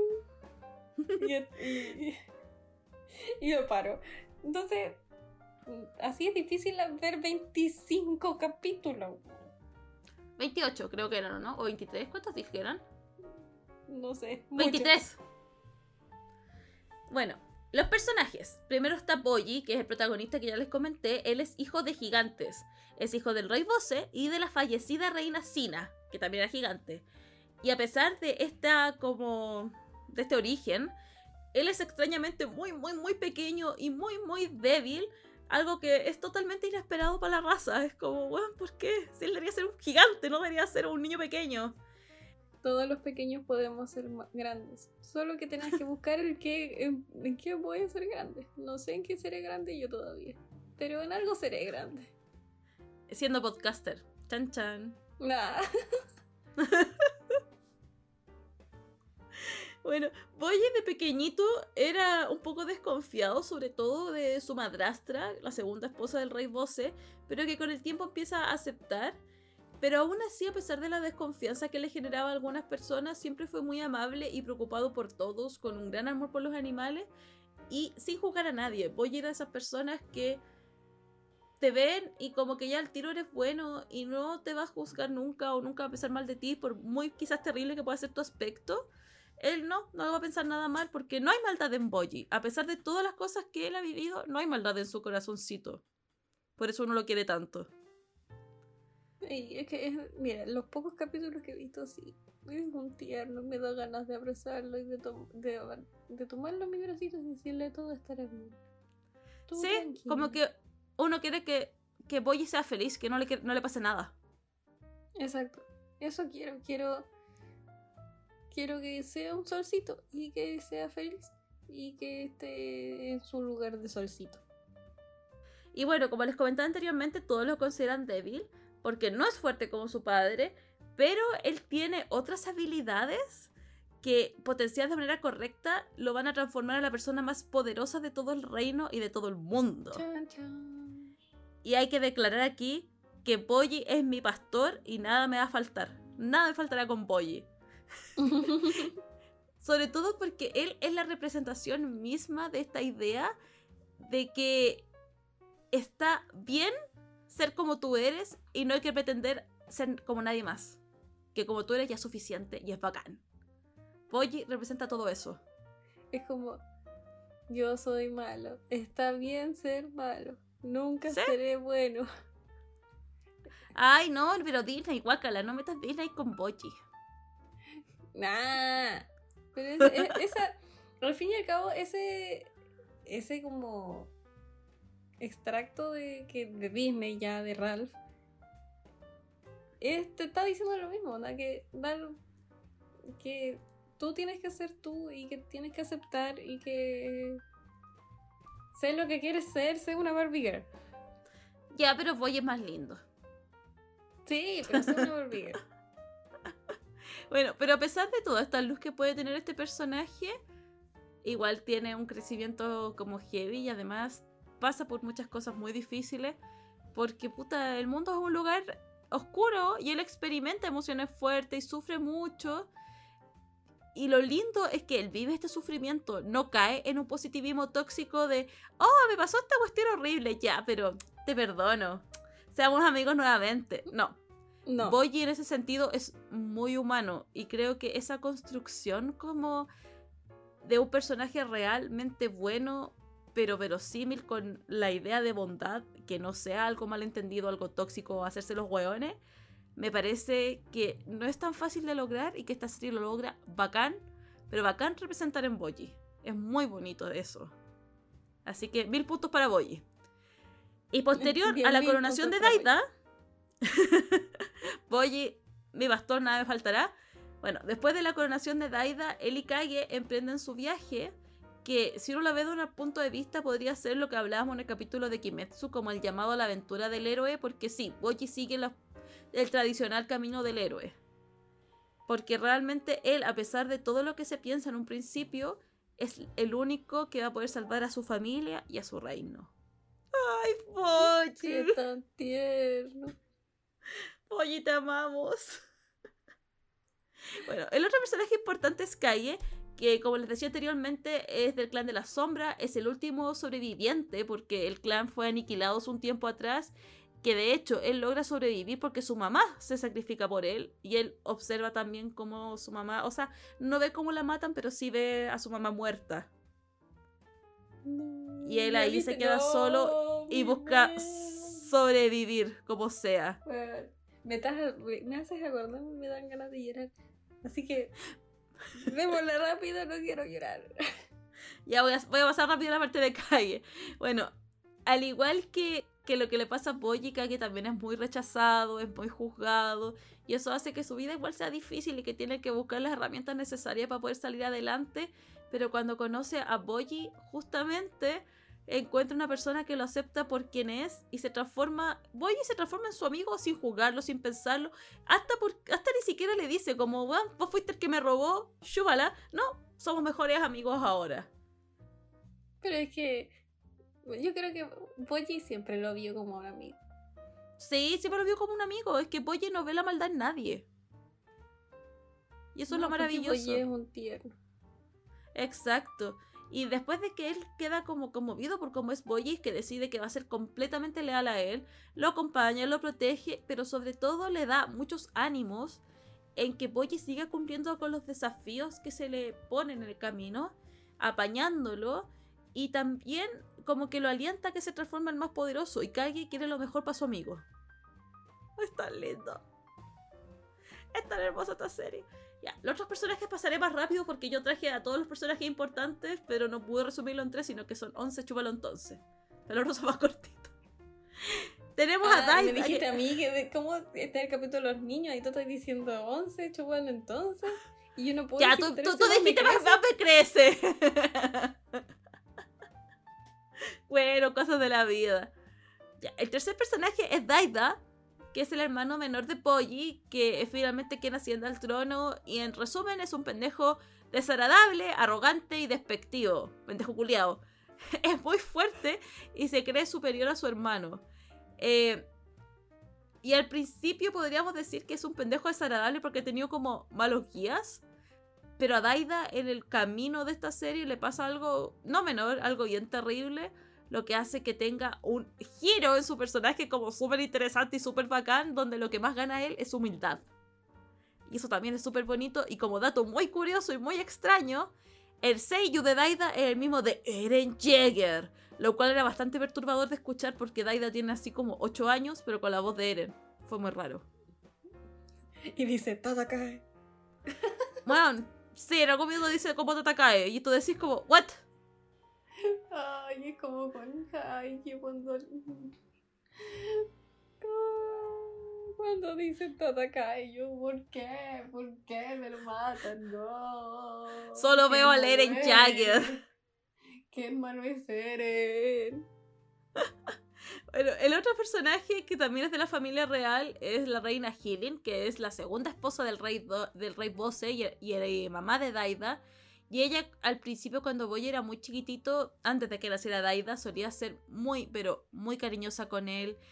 Y después que Daida nace y Boyi también empieza como a enfrentarse a estas situaciones de ser un príncipe y ya no solo un niño, es que se empieza a poner muy estricta y crítica con él, pero no de una mala manera, porque al principio uno lo podría decir como, oh, no es mala madre, no, sino más bien, ella ama a pero lo sobreprotege demasiado porque lo devalúa, por así decirlo, porque lo considera Es que demasiado lo mete en una burbuja. Lo mete en una burbuja Sí, po. porque dice, es un niño desprotegido, me necesita. Burbuja. Sí, y no solo eso, sino que ve a su hijo que es Daida, que es súper fuerte, que es súper capaz, y ve a Boji, que como él es débil, porque Boji, cuando uno dice que es débil, no es solo por una, no sé, no sé cómo explicarlo, porque no es que sea frágil, sino más bien que cuando eres hijo de gigantes se espera que tengas una gran fuerza física. Y Boji con cueva puede levantar una taza. Es pobrecito, es pequeñito. Por eso uno dice que es débil finalmente, porque no tiene ninguna fuerza física, así nada. Y ni siquiera es que no tenga fuerza, es que no tiene la musculatura que tiene una persona normal. Ya, Entonces- Es niño de cristal, es niño cristal, ok, entiendan. Es como algo así. Entonces, Healing en ese como sobreprotección es que tiende a ser muy crítica con él, pero la verdad es que ella es una mamá luchona y lo lindo es que ella también tiene un cambio importante en esta serie donde empieza a confiar más en las habilidades de sus hijos, sobre todo de Boyi, porque para ella Boyi es su hijo biológico. Ella lo ama tanto como ama a Daida. Daría la vida por Boyi. Y lo bacán de este personaje es que tiene poderes curativos y cuando anda así como muy, muy, muy, muy intenso, tiene que poner demasiado poder y grita ¡Power! Para poder curar a la gente. Es bacán, me encanta Healing. Es uno de mis personajes.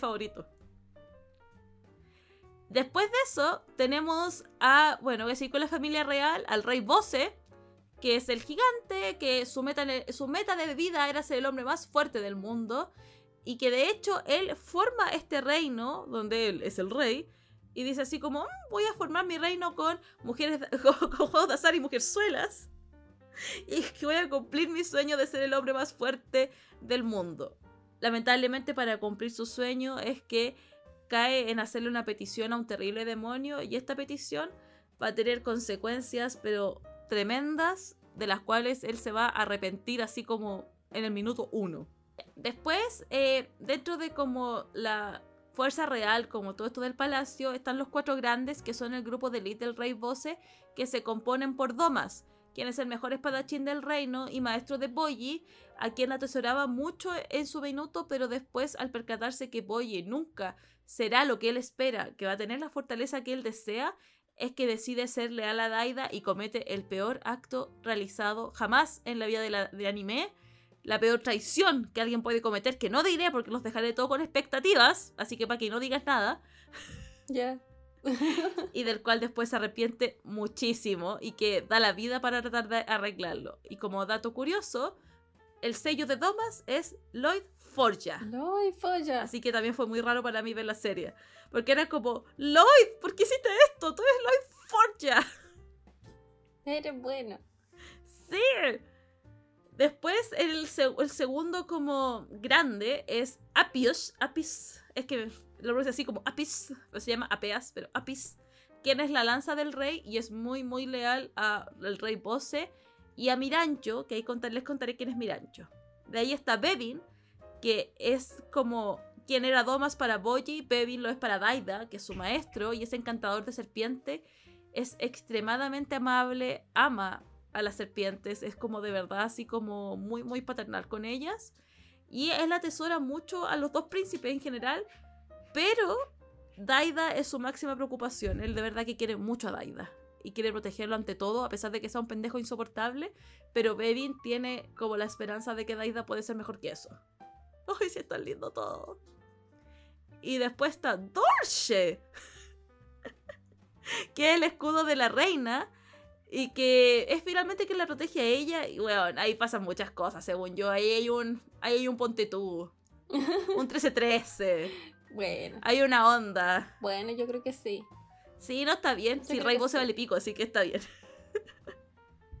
Después está Hokuro, que es un personaje que me encanta porque, weón, todos somos Hokuro. Porque él, de verdad que, fan número uno de Boji, es como el único soldado que aprecia y admira, no solo aprecia, sino que admira profundamente a Boji porque encuentra que es lo máximo y la mejor persona que él. Y cada wea que hace Boji, Hokuro llora. cada logro que tiene Nosotros. Hokuro lo llora. Yo. Yo. Weón, somos todos, todos somos Hokuro. Llorando por Boy se tropieza, todos lloramos con Hokuro. Me encanta ese personaje, encuentro que es la raja. Yo. Ya, mira, después tenemos a Miranjo, que Miranjo es el espejo quien aconseja a Daida y que después durante la serie como que te vas enterando quién realmente ha sido porque no siempre fue un espejo y que tenía un vínculo muy grande con el rey Bose, el cual ella describe o ella se describe como alguien que compartió las alegrías y las tristezas del rey. Tiene un pasado horrendo, Paki. Horrendo. Una wea así como, weón, ¿cómo el mundo puede ser tan cruel y canalla? Pero bueno, es heavy la historia de Miranjo. La verdad es que es una historia que a mí me hubiese gustado profundizar más. Y de ahí los últimos personajes son Decha, que es, eh, o Desa, que es el rey del inframundo, que él es hijo de un dios muy poderoso. Él tiene el poder del rayo y él tiene toda la intención de apoderarse del reino de Bose. Después está Despa, que es el personaje demasiado, demasiado bacán, y quien se transforma en el verdadero maestro de Poji. Él es el hermano menor de Desa. Y lo bacán de Despa, y acá un como punto súper importante de la serie, es que él nunca, a diferencia de Domas, intenta que Boji sea algo que no es. Él ve a Boji y le dice, puta, tú tienes esto y esto y esto, esto. Nunca vas a ser capaz de hacer esto, pero esto no significa que no vas a ser más poderoso. Y lo entrena de tal manera que logra que Boji sea el más poderoso de todos, pero siendo el mismo, como que agarra el poten- mismo potencial que tiene Boji y bueno, lo transforma. Y es maravilloso esa wea, es muy bacán. Porque finalmente no es no es como yo te voy a agarrar y te voy a transformar en lo mismo que es tu padre, un weón gigante abacanado con la tremenda fuerza de mil hombres, sino que tú eres Boji, estas son tus capacidades y con esto yo voy a trabajar y voy a hacer que estas capacidades sean mejores aún. Así que 10 de 10 de Despa. Y después está Oken, que es el hermano menor menor de Desa y Despa, el cual antiguamente era un guerrero bondadoso y quien tenía el sueño de crear una legión de soldados cuya principal característica era que fuesen amables. Lamentablemente Oken está maldito con la inmortalidad, lo cual ha provocado que, haya, que vaya perdiendo su humanidad y se transforma en un ser oscuro y sanguinario. Pero onda de verdad que Oken es un personaje, weón, para quedar con los pelos de los brazos parados. Y que es súper triste porque te muestran que era muy bacán, pero él nació con esta maldición. Y eso hace que sea una weá así horrenda, horrenda, horrenda, horrenda. Y este personaje es tan estúpidamente interesante que uno también quiere saber más de Oken. Y sobre todo quieres que, puta, que rompa su maldición porque el buen era bacán. Imagínate, ¿quién quiere crear soldados amables? Uno quiere soldados fuertes, no amables. No, él quería soldados amables. Creo que a donde vas tú todavía no aparece Oken, porque Oken está más tirado como para la segunda mitad del manga. O sea, del manga del anime. Y eso con Boji, como algunas opiniones en generales.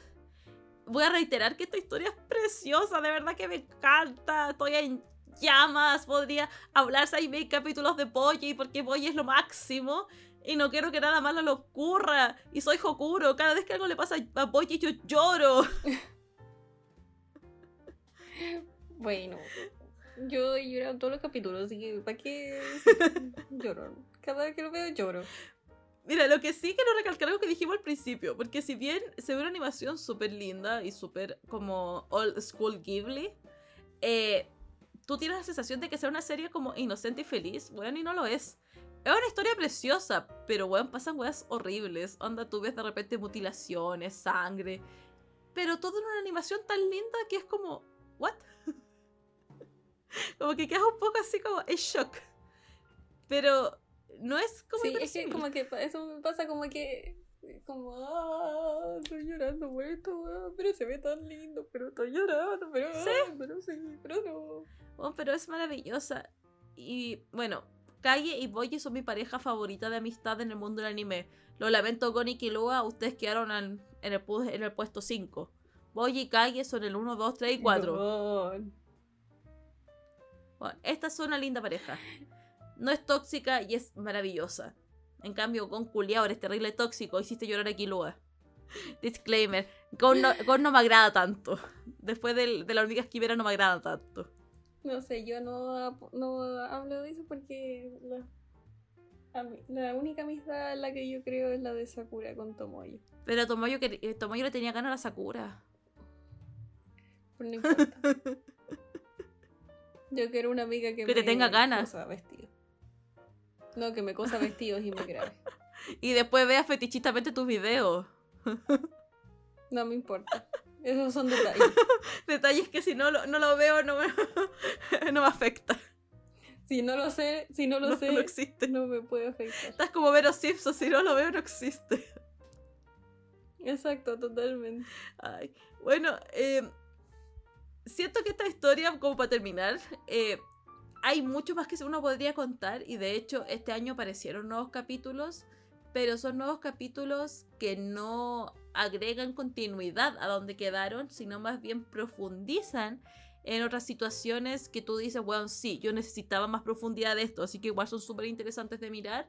Pero yo creo que la historia de Boji Kage tiene potencial para seguir, a pesar de que el anime es súper conclusivo y tú quedáis como, bueno, si esta wea pudo haber ca- acabado. A pesar de que quedan un par de cositas abiertas, igual es conclusivo, ¿cachai? No sé si va a haber una segunda temporada, no, no tengo idea, no lo he leído, pero tampoco no lo, no lo creo. Pero sí es un manga que me voy a empezar a comprar porque lo necesito para mi colección. Así que eso, amo Boji, maravilloso. Los openings son la, son la raja. Pachi, tienes que ver Boji y gente escucha, tienen que ver Boji. Y eso con Boji. Yo voy a ver Boye, yo ya dije, solamente que me demoro más porque no quiero seguir llorando. No, está bien, está bien. Si al final igual es como antidepresivo, como que te libra serotonina después de algunos capítulos. O al menos yo quedé feliz. Sí, pero. No, uno queda feliz, pero igual no puedo llorar y ver. No puedo llorar y atender después. No, sí está bien. Necesito. Así que eso, necesito pasemos a tiempo. las recomendaciones.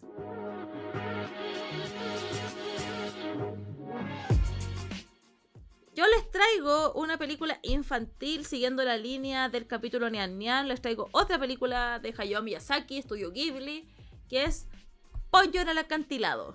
Que esta película es protagonizada por niños, pero además es una película realmente infantil. Es, es para público infantil. no es como Boyi, que Boyi no está para es de infantil. niño para Sí, niños. es de niño para niños. Esta película se estrenó en el 2009 eh, y se, trata de Ponyo, la- quien es una sirena muy curiosa. Realmente se llama Brunilda, pero Ponyo. Después le ponen Ponyo. Y ella escapa de su padre y de sus hermanas para ir a la superficie porque le interesa mucho qué es lo que ocurre fuera del mar, pero lamentablemente queda atrapada en una botella por culpa de la basura que hay en los océanos, aunque es posteriormente resca- rescatada por Sosuke, un pequeño niño de 5 años, quien después como que la guacha. y anda con ella para todos lados. La guacha, sí. La mejor manera de decirlo. La guacha, sí, en chileno. La cosa es que durante la película el papá de Ponyo trata de que ella vuelva al mar y eventualmente lo hace, pero ella lo único que quiere es salir a la superficie. Y también lo logra de cierta manera. Esta película es una nueva adaptación de La Sirenita, no la Sirenita de la película de eh, Disney, eh, sino que del cuento de, de... Ay, ¿cómo se llamaba? Kristen Anderson. Creo que así se llamaba. ¿No? ¿Cómo se llama el autor de La Sirenita, Pachi? ¡Ah! No me acuerdo qué eso estoy pensando. Cuento de la... Autor, autor Sirenita. Autor Siren... Cristian Ah, lo dije bien. ¡Ey! Punto para mí. Ya. es una nueva adaptación del cuento de Christian Andersen, pero acá en vez de que la sirenita rescate al príncipe, el príncipe slash niño pequeño es quien rescata a la sirenita. Así que eso es una historia muy bonita. Oh. Eh, tiene una imagen súper potente respecto al cuidado del medio ambiente, como lo tienen varias películas de Ghibli, como Náusica, la del Valle del Viento o La Princesa Mononoke. Y eso la verdad es que encuentro que es maravilloso que estos mensajes se repliquen también para una audiencia infantil para poder crear conciencia sobre la importancia del cuidado del planeta. Así que eso está en Netflix, disfrútenla, es bacán. Pachi, dale con la tuya. Ya, la mía va a sonar súper estúpida en comparación a la de la Gaby. Pero ya que dijimos que era para público infantil, no puede ser más para público infantil lo que voy a recomendar. Se llama Banania. ¿Y de qué se trata? Tú estarás ¿qué es eso? Es las divertidas aventuras de un gato y sus amigos que viven dentro de una banana. Es un gato que vive dentro de una banana. Un gato banana, un gato plata, un gato Y plátano. están todos viven adentro de la banana. todos, cada, cada gato tiene su plátano. y viven adentro de ese plátano. es la agua más tierna que la he visto.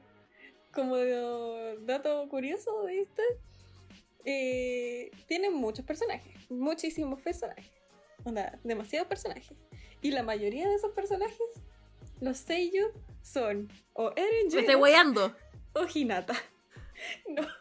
Weón, es que no me imagino esa voz culeada que tiene Eren Jaeger, que es como tan profunda, tan Tatakae. En un gato, en un plátano.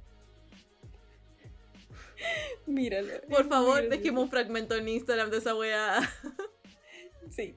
Y eh, bueno, eh, las aventuras de estos gatitos son, tiene dos temporadas. Cada capítulo, de cada temporada tiene 13 capítulos. Los capítulos duran dos minutos. Onda literal, es la wea más fácil de la vida de ver.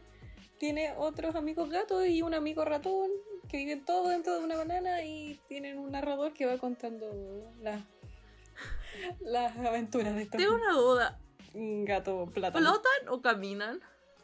Flocaminan. Bueno, me lo voy a imaginar. Por favor, dejemos un fragmento en el Instagram. Te voy a mandar. Tranquilo. Ay, no. Pero, sí, mira, duran dos minutos. Onda, Lo- tan difícil. lo voy a ver. Y es como momentos, como esos momentos que decís como ya no tengo nada mejor que ver, voy a ver El esto. gato, el gato banana. Y eso, más que nada, eh, véanlo. Es entretenido. Vayan a ver a el gato Eren Jaeger, el gato Tatakae.